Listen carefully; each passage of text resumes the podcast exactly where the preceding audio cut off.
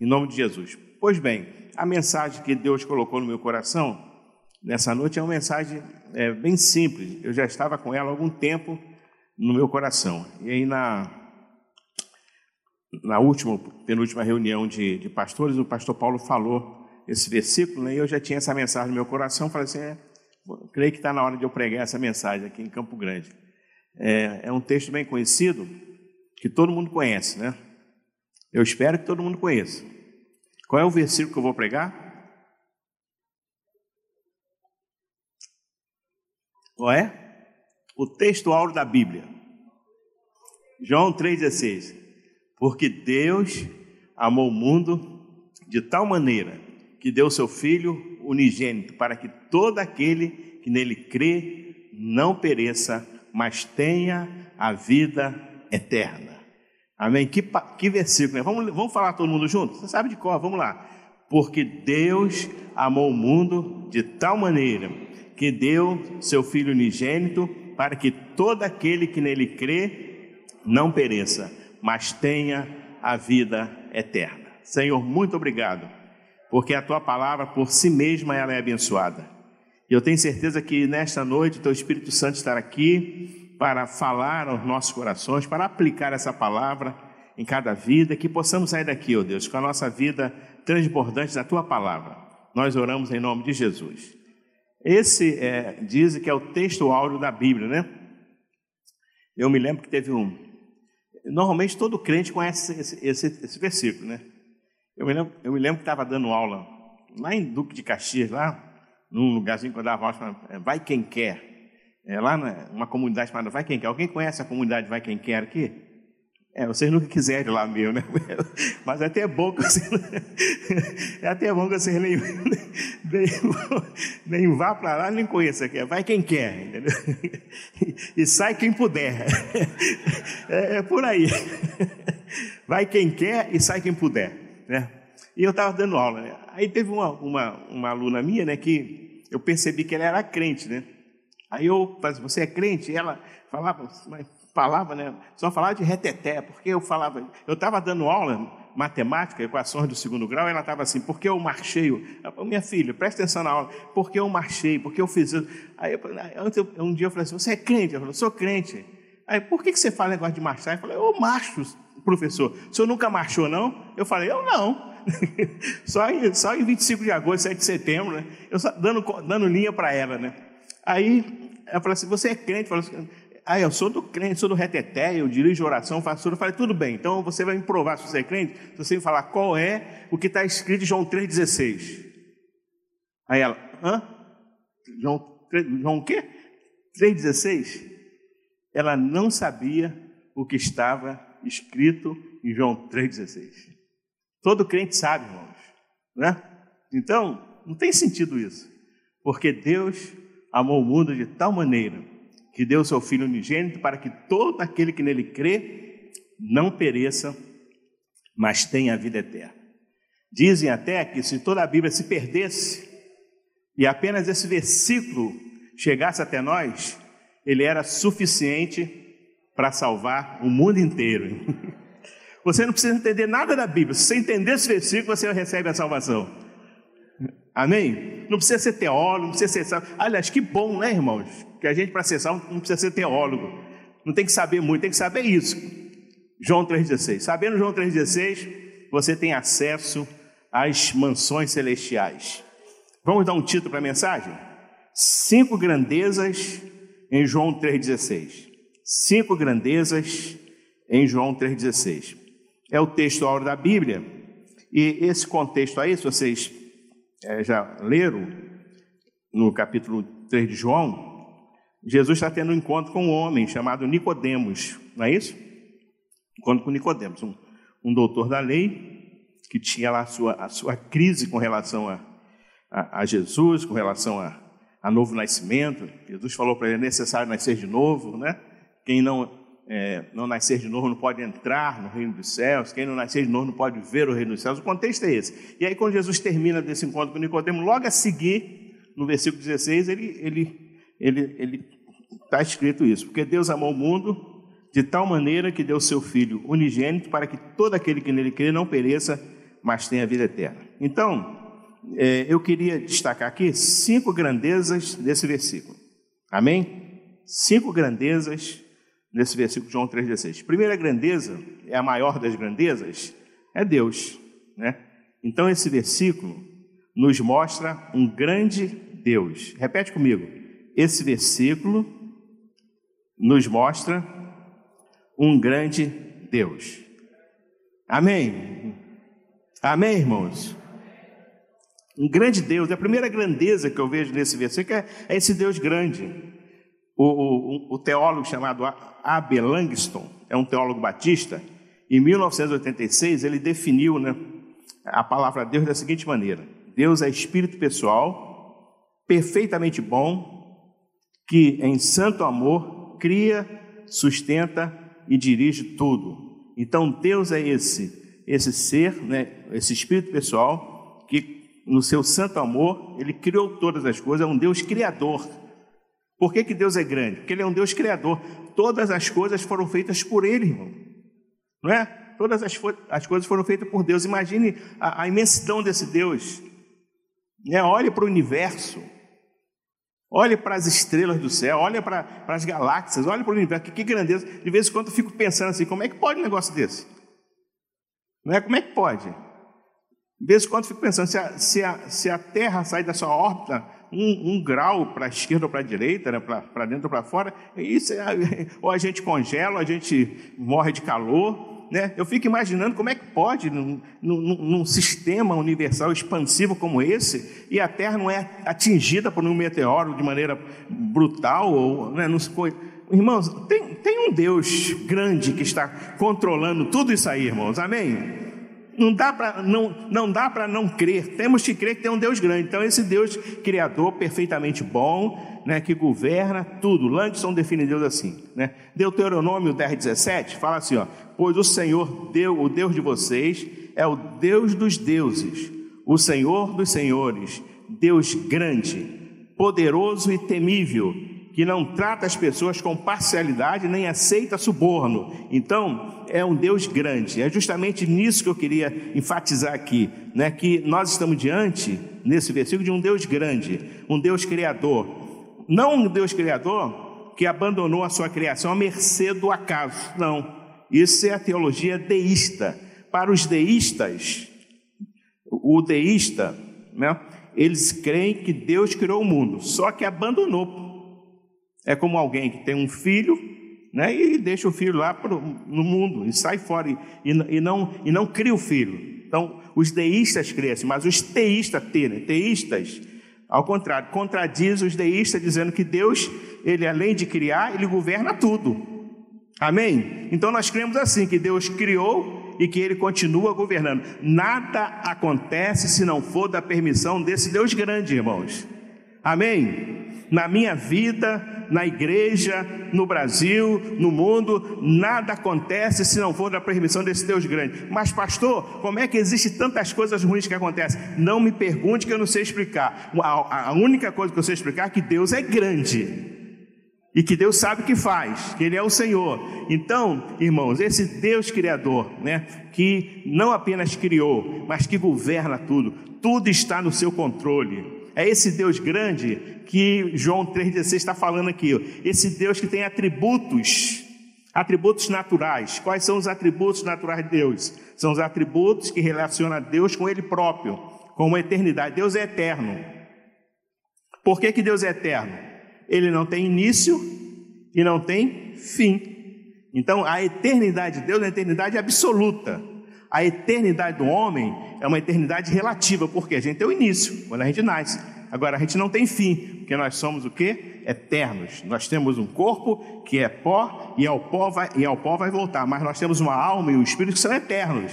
Então, a nossa, a, nossa, a nossa eternidade é diferente da eternidade de Deus. A eternidade de Deus é uma eternidade quê? absoluta, e a nossa é uma eternidade relativa. Então, Deus ele é eterno né? É atributo natural, é imutável. Deus não muda, irmãos. Em Deus não há mudança e não há sombra de variação. Ele não muda. Deus é imutável. Ele é fiel. Mesmo que eu seja infiel, mesmo que você seja infiel, ele continua sendo fiel. Então ele não muda. Que bom que Deus não muda. Quem muda é o homem. Eu posso mudar no meu posicionamento, na minha maneira de, de, pensar, de agir. Você também pode, mas Deus ele não muda, ele não muda nunca. Ele é sempre o mesmo. Então esse Deus grande, eterno, imutável, uno, né? Uno, onipotente. Deus é onipotente. Todo poder ele tem, ele pode todas as coisas. Onipresente, ele, ele, ele está presente em todos os lugares. Aonde quer que exista qualquer coisa, Deus está presente. E onisciente, Ele sabe todas as coisas. Então, é esse Deus grande que João 3,16 está falando e que a gente está aqui adorando Ele nessa noite. Não é um Deus pequeno, não é um Deus com letra minúscula, não, é um Deus com letra maiúscula, irmão. Um Deus poderoso, como disse, Criador, eterno, imutável, onipotente, onipresente, onisciente, tem os atributos naturais que tem os atributos morais. Os atributos morais desse Deus grande é como ele se relaciona com a sua criação. Os atributos naturais, como ele se relaciona com si próprio. E os morais com a sua criação. Deus é amor.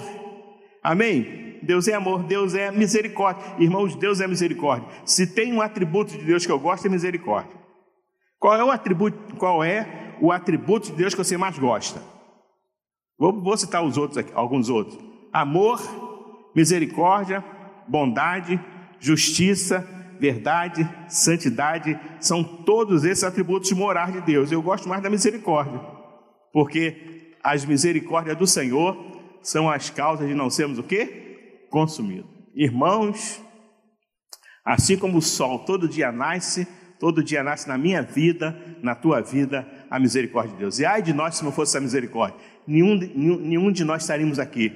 Então, esse Deus grande é um Deus criador, é um Deus que criou todas as coisas, não apenas criou, mas que sustenta, né? Ele sustenta todas as coisas. Ele é um Deus é, que tem atributos naturais, que tem atributos morais. Esse é o grande Deus que estamos diante dele nessa noite, irmãos. Amém? Esse é o Deus que estamos diante dele, esse Deus grande. Então, a primeira grandeza que eu vejo em João 3,16 é isso: um grande Deus. Amém? A Ele toda a glória, a Ele toda a honra a Ele todo louvor, a esse Deus grande, incomparável, né? Esse Deus infinito, esse Deus ilimitado, esse Deus que, tem, que possui todo o poder, esse Deus que ocupa os céus e a terra, que preenche todos os espaços, que preenche a minha alma, que preenche o meu coração, que preenche a tua vida. Esse Deus grande, irmãos, é um Deus que está aqui nessa noite para ser adorado, para ser glorificado, para ser exaltado. É Ele que cuida de você, é Ele que te guarda, sabe? É Ele que estende as mãos poderosas sobre a tua vida e te protege, te guarda de todo mal.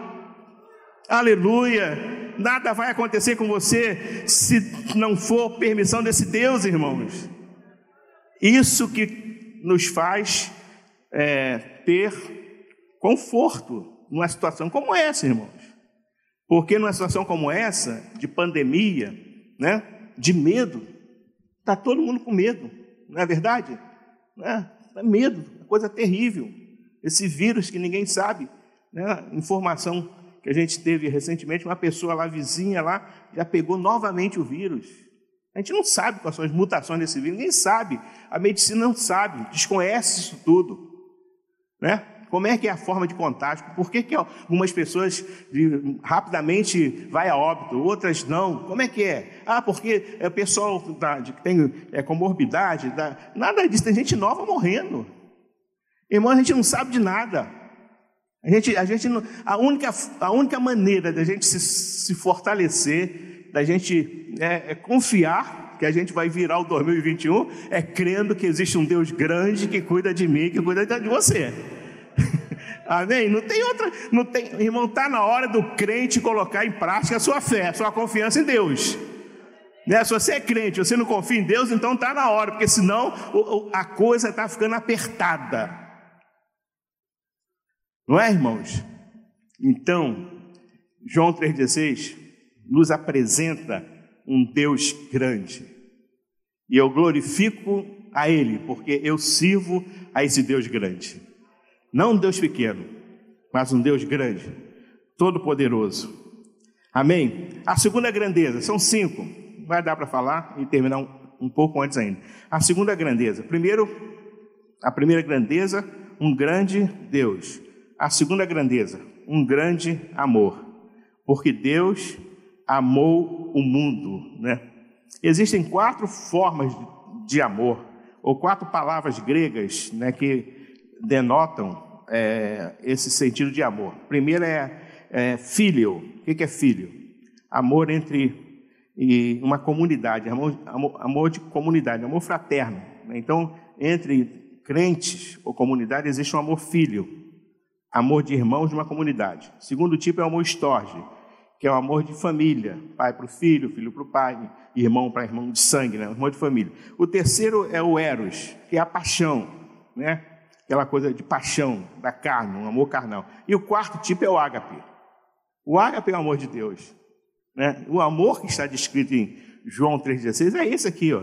Porque Deus amou o mundo, porque Deus ágape o mundo. Quer dizer, o amor de Deus. O amor de Deus não dá para entender, não dá para compreender. Por que, que Ele te ama? É um grande amor, né?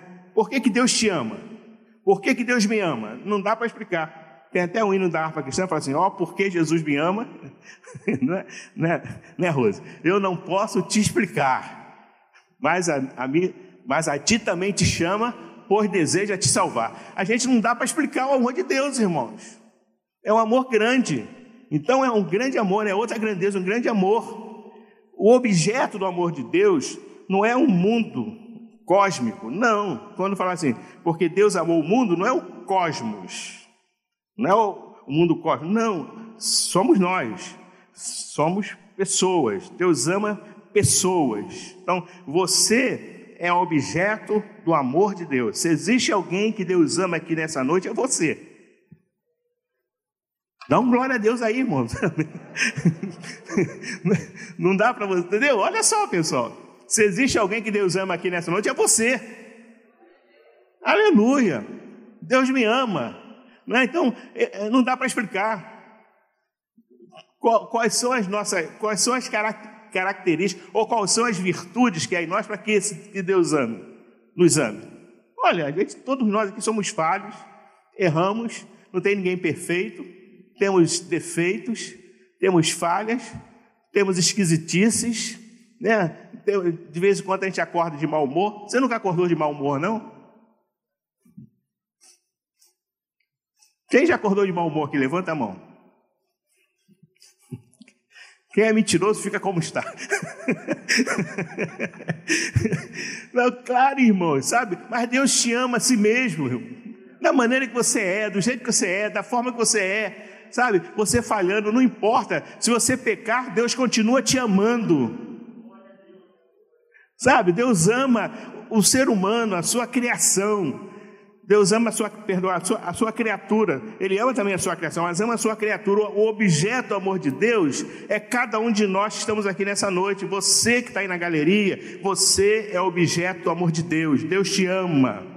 Ele te ama tanto que mandou Jesus morrer na cruz para te salvar. Ele te ama tanto que esse João 3,6 foi escrito para você. Então você é objeto do amor de Deus. Né? 1 Timóteo diz assim: ó, 1 Timóteo 2, 3 e 4. Isto é bom e aceitável diante de Deus, nosso Salvador, que deseja que todos sejam salvos e cheguem ao pleno conhecimento da verdade. Então Deus deseja que todos sejam salvos ao pleno conhecimento da verdade. Todas as pessoas. O pessoal pode estar agora, né, num desses morros, traficando. Alguém pode estar agora se prostituindo, mas Deus ama aquela pessoa. E a gente não entende isso às vezes. A gente não entende porque às vezes as pessoas né, que eram tão ruins e Deus de repente salva, transforma e faz dele um pregador. A gente constantemente, as pessoas não entendem isso. A pessoa que não é crente não entende. Fala, como é que pode? A pessoa é assim, assim, é, matava, roubava, e agora está crente porque é o poder de Deus, é o amor de Deus. Deus alcança, Deus, Deus nos alcançou. Então, Ele quer salvar a todos, né? que todos tenham o conhecimento da verdade. Não importa quem seja a pessoa, onde quer que ela esteja, Deus ama. E Deus quer salvar. Não dá para entender isso, né? Deus ama e Deus quer salvar. Às vezes eu, eu, eh, tem situações assim, irmãos, que na, a gente vê assim e fala assim: como é que pode uma, uma pessoa tão ruim assim? E a gente pensa assim: poxa, eu não, se eu fosse Deus eu fazia isso, eu mandava um raio, eu fazia isso. Mas ainda bem que nós não somos deuses. Deus ama. Deus me amou, Deus amou você, da maneira como você é. Tem gente aqui que sempre foi religiosa, tem gente aqui que nunca fez nada demais, mas tem gente aqui que pecou muito. E Deus ama assim mesmo, da mesma maneira. Não é verdade? Não importa, Deus ama. É, ele tanto ama o filho pródigo que saiu e gastou tudo que tinha lá com meretriz, né, com forma errada, quanto ama o filho que estava dentro de casa. Nunca gastou nada, nunca fez nada. Então Deus ama. Então o amor de Deus é grande. Então a segunda grandeza é o amor de Deus. Olha a expressão. Porque Deus amou o mundo tal maneira que deu. Ele deu essa expressão dar é a expressão do amor de Deus. Deu. Ele deu seu filho unigênito. E, e, e o que, que acontece? É, a expressão dar né, é, revela essa, essa grandeza do amor. Ele deu. E a intensidade é de tal maneira. Que, que, tal, que tal maneira é essa? Eu creio que não, há, não havia como expressar né, essa maneira. Então, de tal maneira. Não havia no português uma palavra, ou no grego, né, uma palavra que pudesse expressar essa tal maneira. Então, porque Deus amou de tal maneira, não dá para entender, não dá para ver essa tal maneira, não dá para dimensionar, não dá para mensurar essa tal maneira.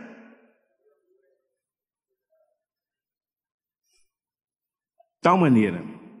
E aí, 1 João 3,16 fala assim: ó, Nisto conhecemos o amor, que Cristo deu a sua vida por nós, sendo nós ainda pecadores, irmãos. Então Cristo deu a sua vida por nós, deu a sua vida por você. Então, então nós estamos diante de um grande Deus e de um grande amor. Que amor é esse? É o amor de Deus. Né? Tem até um hino que a gente canta, os jovens gostam muito até, já foi tema até do nosso, do nosso evento aqui de jovens, né? É, é, é, que amor é esse? Né? Que amor é esse? É um grande amor.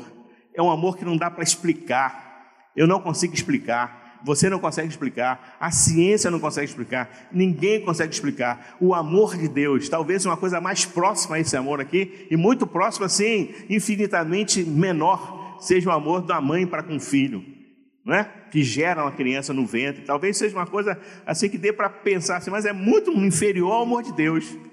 Então, nós estamos diante, em João 3,16, de um grande Deus e de um grande amor.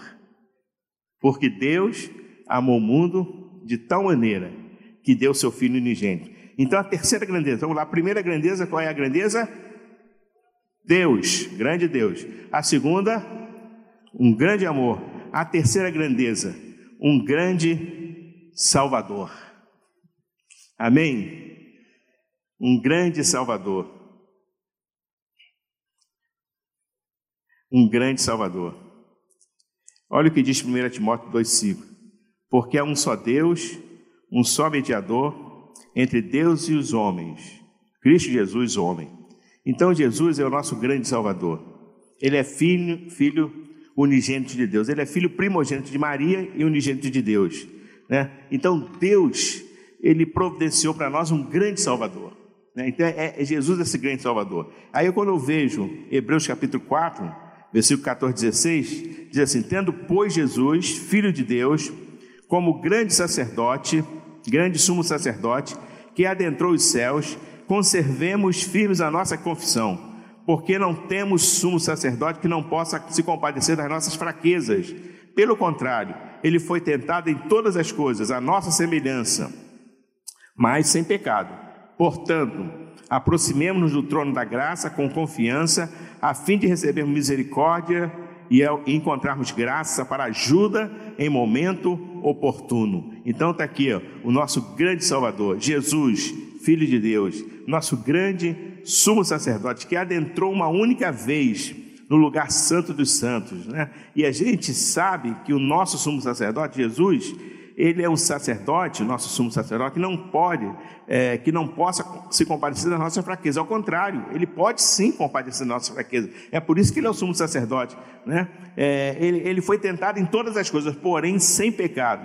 E, e por isso ele teve essa condição de ser o nosso sumo sacerdote, o nosso grande salvador. Né? E aí, aí o escritor fala assim: aproximemos-nos no trono da graça com confiança, né? confiando, a fim de que a gente possa receber misericórdia em tempo oportuno, encontrarmos graças no momento oportuno. Então, é, esse é o nosso grande Salvador. Mas Hebreus ainda vai mais ainda. É, portanto, meus irmãos, tendo ousadia para entrar no santuário pelo sangue de Jesus, pelo novo e vivo caminho que ele nos abriu por meio do véu, isto é, pela sua carne, e tendo um grande sacerdote sobre a casa de Deus, aproximemo-nos com um coração sincero, em plena certeza de fé, tendo o coração purificado de má consciência e o corpo lavado com água pura.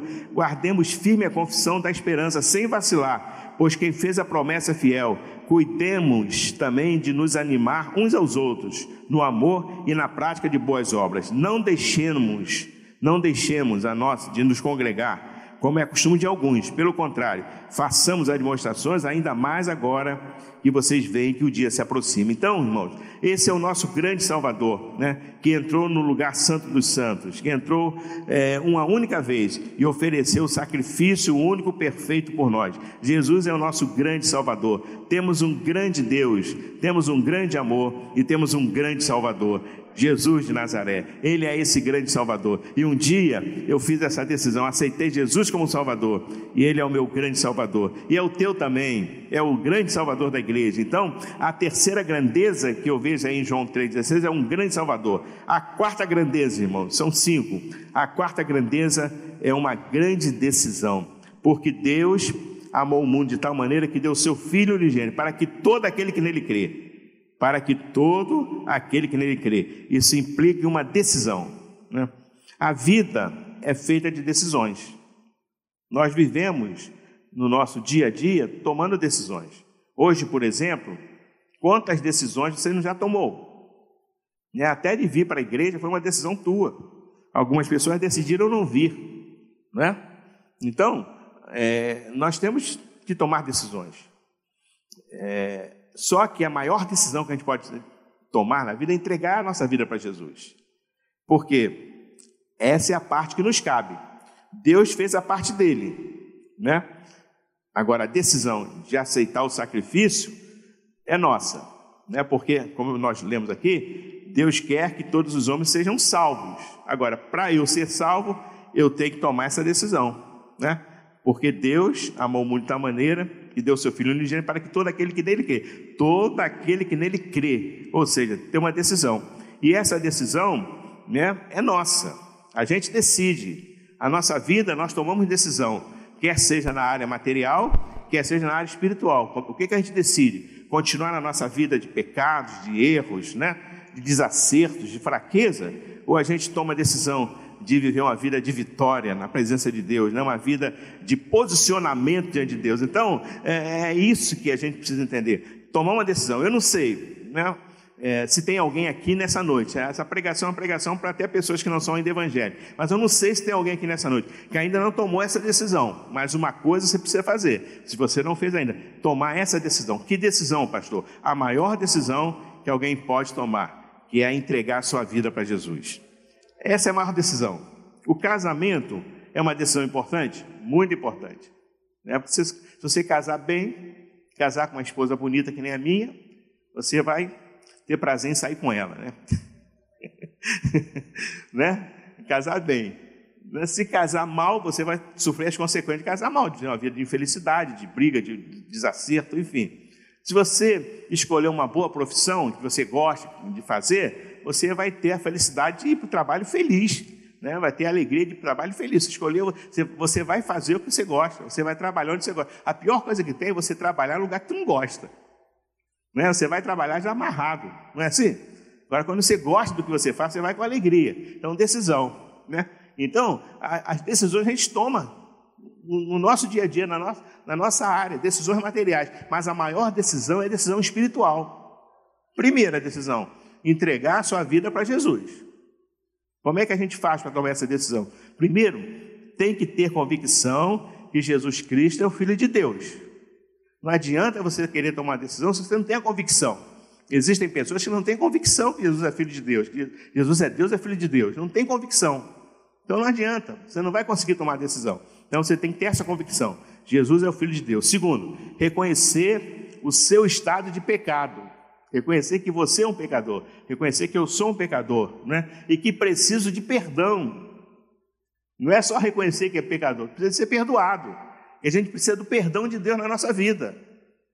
É o segundo passo dessa, dessa decisão. E terceiro passo, finalmente, é aceitar o sacrifício de Jesus na cruz do Calvário e crer que esse sacrifício é suficiente para a minha salvação. Então, você tomando essa, é, é, é dando esses três passos, você toma a decisão certa. Se alguém aqui ainda não tomou essa decisão de aceitar Jesus como Salvador, eu queria dizer para você nessa noite, você precisa tomar essa decisão. De repente você vem na igreja, frequenta a igreja, não tomou a decisão ainda, quem sabe, até filho de, de crente, é um adolescente, um jovem, uma criança, não tomou uma decisão, precisa tomar. Na quinta-feira, foi, foi domingo passado, foi domingo à noite, foi ou quinta-feira? Quinta-feira que eu preguei, eu preguei aqui, falei, quem quer aceitar Jesus? Aí o Davi, filho do nosso diácono, assim, aceitou Jesus. Uma criança tomou uma decisão, né? E essa decisão, ela, ela é escrita no, no, no, nos céus, irmãos. Então, se você não tomou essa decisão nessa noite, você precisa tomar essa decisão. Qual, pastor? Aceitar Jesus como Salvador. Não a Maranata. Ah, não, eu quero aceitar, eu quero aceitar a Maranata. Não, não aceite a Maranata. Eu quero aceitar a Igreja Batista. Não aceite a Igreja Batista. Eu quero aceitar a Igreja Católica. Não aceite a Igreja Católica. Aceite Jesus como Salvador. Porque lá em, em, em Lucas, quando Jesus tem encontro com Zaqueu, no versículo 10, Lucas 19, 10, fala: Porque o filho do homem veio buscar e salvar o que se havia perdido. Então Jesus vem buscar e salvar o que você vê perdido. Não é a igreja que vai buscar e salvar. Não é o pastor, não é o ministério, não. Quem busca e salva é Jesus. Então você, eu estou sendo bem claro nessa noite. Eu nem sei se tem alguém aqui nessa condição, mas não, não custa nada falar. Você que ainda não entregou sua vida para Jesus, não tomou uma decisão ainda. Você precisa fazer isso hoje. Amanhã pode ser muito tarde. Por isso que está escrito, João 3,16, porque Deus amou o mundo de tal maneira que deu o seu Filho unigênito, para que todo, ele, todo aquele que nele crê, você precisa crer, você precisa crer, você precisa tomar decisão, e a decisão implica em você abandonar o pecado e ir para Jesus, ele vai te ajudar. Não adianta também a gente querer, é, não, quando eu parar de fazer isso, quando eu parar de fazer aquilo, eu vou aceitar. Não, não há mérito nenhum se a gente conseguir parar com a nossa força. Não é verdade? O mérito está quando a gente entrega a vida para Jesus e Jesus muda o nosso interior, muda a nossa vida. Então, se tem alguém aqui nessa noite, repito, que precisa tomar essa decisão, aceitar Jesus como Salvador, no final do culto eu vou fazer um apelo. E se você quiser, você vem aqui, levanta a mão e aceita Jesus. Não estou preocupado se ninguém vai vir, ninguém vai aceitar. Eu estou preocupado em pregar a Bíblia e dar oportunidade a você de se posicionar diante de Deus. Quer seja você filho de crente, quer seja você que está na igreja, acompanhando, quem sabe, a esposa, o esposo, ou enfim, não entregou sua vida para Jesus, é a oportunidade que Deus está te dando nessa noite. Eu não sei se nós teremos uma outra oportunidade. E você que já aceitou Jesus como Salvador, o versículo, né, nos chama a uma vida na presença de Deus, irmãos. De buscar o Senhor, de não se afastar, de não se desviar dos caminhos do Senhor, de manter a nossa fé, de manter a nossa crença, mesmo com, com um período de pandemia como esse, né? Parece que está um montão de gente se perdendo ao longo do, ao longo do tempo. Irmãos, tem um monte de gente se perdendo aí, pessoal. Né? Se perdendo no medo, em tantas coisas. Param de confiar no Senhor para de olhar, para de acreditar nessa decisão. Porque quando eu tomo essa decisão né, com, com interesse de alma, com sinceridade, eu, eu, tenho, eu confio nesse Deus grande que a gente serve. Então parece que tem pessoas que, que, que já tomaram essa decisão, mas parece que na hora da luta esquece essa decisão, esquece que o Deus é grande, que Ele que controla, Ele que governa, Ele que dirige, ele que guia, Ele que está à frente, entendeu? Então, irmão, você que está aqui nessa noite, que veio para o culto nessa noite, eu creio que você veio por aqui, aqui nessa noite porque você tem sede de Deus. Amém? Eu não acredito que você veio aqui para passar tempo. Nem nós estamos aqui para passar tempo. Eu não acredito que gente veio aqui para um, um, alguma coisa social, porque nem é mais. A igreja não é mais uma coisa social. Não tem mais ping-pong depois do. Não tem nem mais cantina. Não tem bate-papo. Tem uma pipoca ali, não sei nem se tem hoje. Tem pipoca hoje? Nem, nem pipoca hoje tem, pessoal. Então, se você vem aqui, a única coisa que te trouxe aqui chama-se Jesus de Nazaré. Amém? É a única coisa que nos traz aqui. É não tem atrativos, irmãos. A igreja não tem mais atrativos. Quais são os atrativos? Não tem mais jantar de casais. Não tem mais confraternizações. Não tem mais comes e bebes. A única coisa que tem para nos atrair para a igreja é Jesus. É a presença de Deus. É a pregação da palavra. É louvor, é adoração. É a única coisa. Então, se você veio aqui nessa noite, porque você tem sede de Deus. Então, deixa que essa palavra entre no teu coração. Vamos fazer uma, uma análise das nossas vidas. Como é que nós estamos? Como é que está a nossa vida? E, e, e crer nesse, nesse teu, nessa tua decisão que você tomou um dia. Coloca fé nisso. Nessa decisão, se você já fez, se você não fez, eu vou oferecer você a oportunidade no final do culto. Mas se você já fez, já tomou essa decisão, essa grande decisão, coloque fé nessa grande decisão que você tomou. Confie nela, de que Deus, que o teu nome está escrito no livro da vida, e que nada pode apagar, só você mesmo, se você vacilar, se você desviar. Fora isso, o teu nome está lá escrito no livro da vida, e quando a trombeta soar, o teu nome será chamado, e você vai transpor esses céus e vai ao encontro do Senhor. Creia nisso, se você tomou essa decisão, se você tomou essa grande decisão, acredite nisso, nessa palavra. Porque Deus amou o mundo de tal maneira, esse grande Deus amou o mundo de tal maneira, uma maneira que não dá para medir, que Ele deu, Ele ofereceu, ofereceu seu Filho unigênito. O próprio Jesus se, se fez voluntário para vir, né? esvaziou-se de si. Filipenses fala que ele aniquilou-se a si mesmo. Eu gosto desse, desse, desse texto, Filipenses 2 ele aniquilou-se a si mesmo, esvaziou-se de si mesmo, da sua divindade, da, dos seus atributos naturais, da sua onipotência, da sua onipresença, da sua onisciência. Ele esvaziou-se disso tudo e tornou-se servo como nós, e tornou-se na forma de servo, e foi, e, e morreu, né, e foi humilhado, e morreu morte de cruz, por causa de nós. Então, nós temos um grande Deus, temos um grande amor, temos um grande Salvador, temos uma grande decisão e, finalmente, nós temos uma grande salvação. O grande problema do mundo é o pecado. Todos nós cometemos erros e muitas das vezes que estragam até nossas vidas. Quando nós pecamos, irmãos, nós nos tornamos escravos do pecado.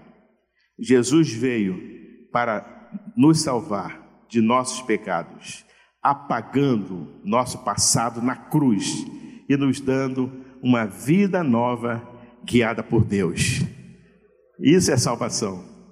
Os nossos pecados foram perdoados, não é?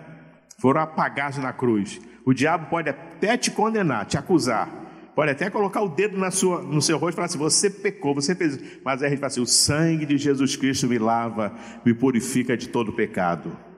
Eu tomei a grande decisão. Eu tenho, eu tenho uma grande salvação, não é? Não pelos meus méritos, mas pela graça, pela misericórdia. Aí 1 Timóteo 1,15 diz assim: Esta palavra é fiel e digna de toda aceitação, que Cristo Jesus veio ao mundo para salvar os pecadores, dos, dos quais eu sou o principal. Olha o que Paulo está falando. Cristo Jesus veio ao mundo para o quê? Para salvar, para dar uma grande salvação aos pecadores, dos, do, do, dos quais ele era o principal. Olha, se Paulo era o principal dos pecadores, imagine nós. Mas a palavra é fiel e digna, e de todo que aceitação. Aceita essa palavra. Que palavra? Que Cristo Jesus veio ao mundo para salvar os pecadores. Amém? O nosso destino, irmãos, era o inferno. Estava preparado para nós o inferno, mas quando Jesus entrou na nossa vida, ele mudou o nosso destino. Agora nós temos o destino, os céus, através do poder do sangue de Jesus. Ele nos perdoou, ele morreu por nós na cruz do Calvário. Olha o que diz João 5:24. Em verdade, em verdade lhes digo: quem ouve a minha palavra e crê naquele que me enviou, tem a vida eterna. Não entra em juízo, mas passou da morte para a vida, sabe? Então, quem, quem ouve a palavra de Deus e crê naquele que enviou, crê em Jesus, quem crê nesse, nesse Deus de João 3,16, nesse grande Deus, sabe? Ele não, ele não morre, né? Ele não morre, ele passa da, da morte para a vida. Crente não morre, irmãos. Crente é promovido às mansões celestiais. Não é verdade? Promovido às mansões celestiais. Então, a gente não morre porque a morte é, para o crente é lucro. Então, quantas vezes a gente vai fazer sepultamento e a gente percebe isso nitidamente quando a pessoa não tem salvação, há um desespero, né, Pastor Xavier? Pastor Xavier deve ter tido essa experiência, claro que tem, um desespero. Vai, você ir sepultar alguém que não é crente é complicado, não é? A pessoa é um desespero. Tem gente que aí, ah, eu quero ir junto com você, né? Gente que quer pular, eu quero, vou pular junto com você do caixão, vai, leva, me leva, não leva nada, eu quero estar só de choro ali.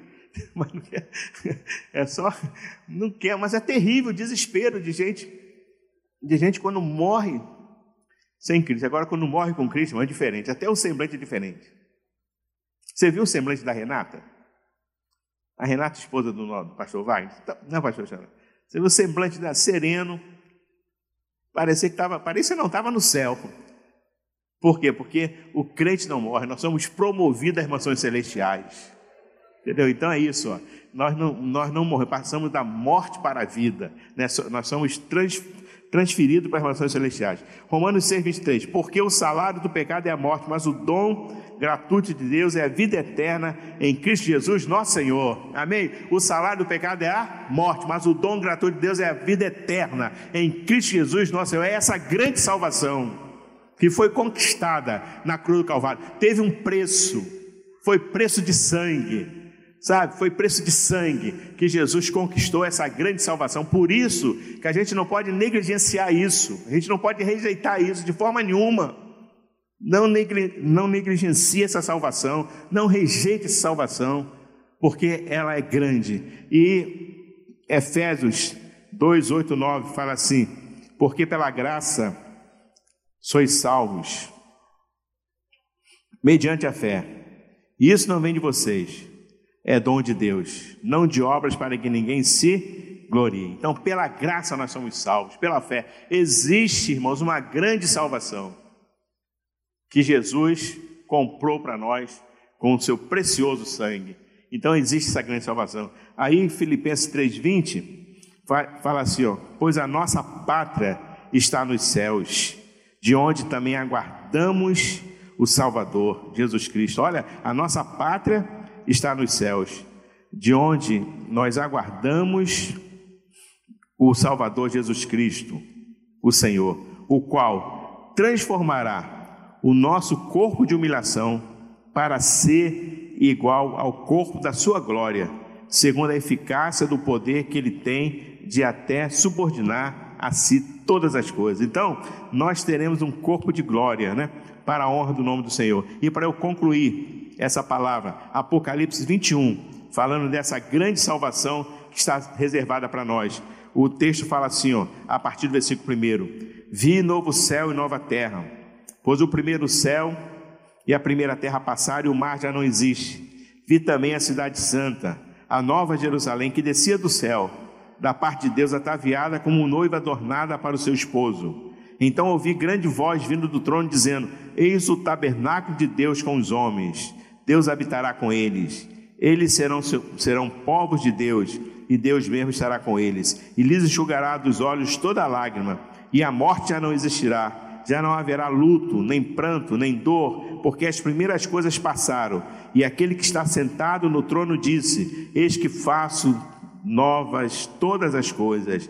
E acrescentou: Escreve, porque essas palavras são fiéis e verdadeiras. Disse-me ainda: Tudo está feito eu sou o Alfa e Ômega, o princípio e o fim. Eu, a quem tem sede, darei de graça da fonte da água da vida. O vencedor herdará estas coisas, e eu lhe serei Deus, e ele me será filho. Quando Quanto, porém, aos covardes, aos incrédulos, aos abomináveis, aos assassinos, aos impuros, aos feiticeiros, aos idólatras e a todos os mentirosos, a parte que lhes cabe será o lago que arde como fogo e enxofre, a saber, a segunda morte.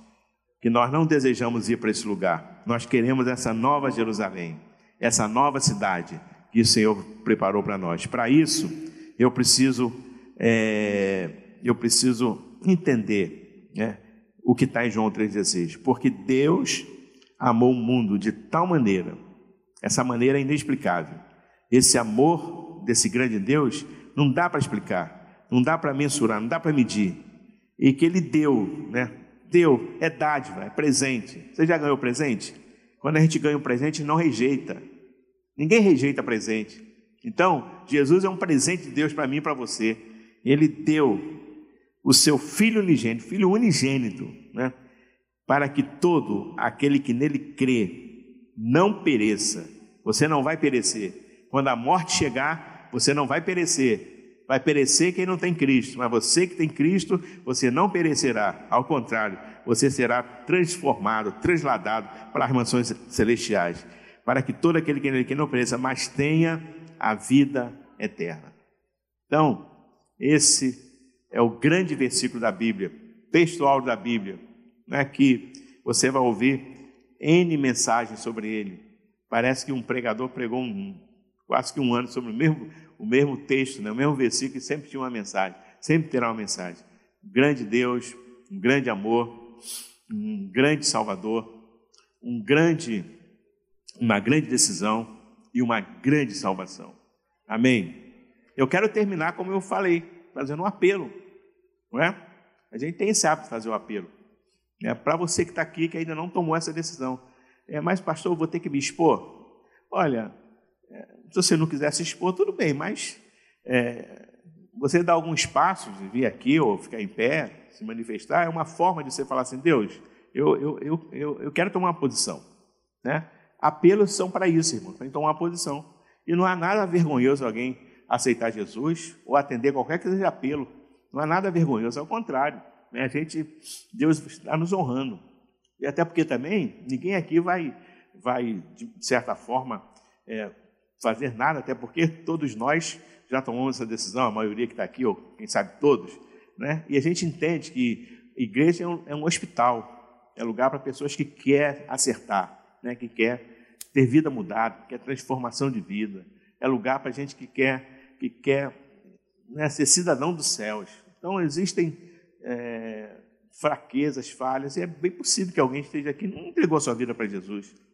Como um dia eu também atendi esse apelo. Então, tem alguém que precisa nessa noite falar, pastor, eu ainda não aceitei Jesus como Salvador. E eu quero fazer hoje, dia 6 de dezembro de 2020, um ano marcado pela pandemia. Vai ser o ano que eu aceitei Jesus como Salvador. Tem alguém que quer fazer isso? Se tem, levanta a sua mão. Você está. Aleluia. Senhor, nós estamos na tua presença nessa noite. Tem mais alguém que quer? Vem em nome de Jesus. A tua presença é real. Pode vir, sai do seu lugar. Em nome de Jesus. Se você quer, venha. Vai orar por você. A tua presença é real nesta noite no nosso meio, Senhor. Tu és o Alfa, o Ômega. Me ajuda aqui, Pastor Xavier, por favor. És o Alfa, o Ômega, o princípio o fim. Tu és o Deus poderoso, o grande Deus que está presente aqui no nosso meio, Senhor. A tua presença é real no nosso meio. A tua palavra diz: onde estiver dois ou três reunidos no teu nome, tu estás presente, ó Pai. E nós cremos na tua palavra. E nós oramos nessa noite por essas vidas que estão aqui. Temos uma criança aqui. Abençoa a vida dessa criança, Senhor. Recebe ela nessa noite como filha tua, Senhor.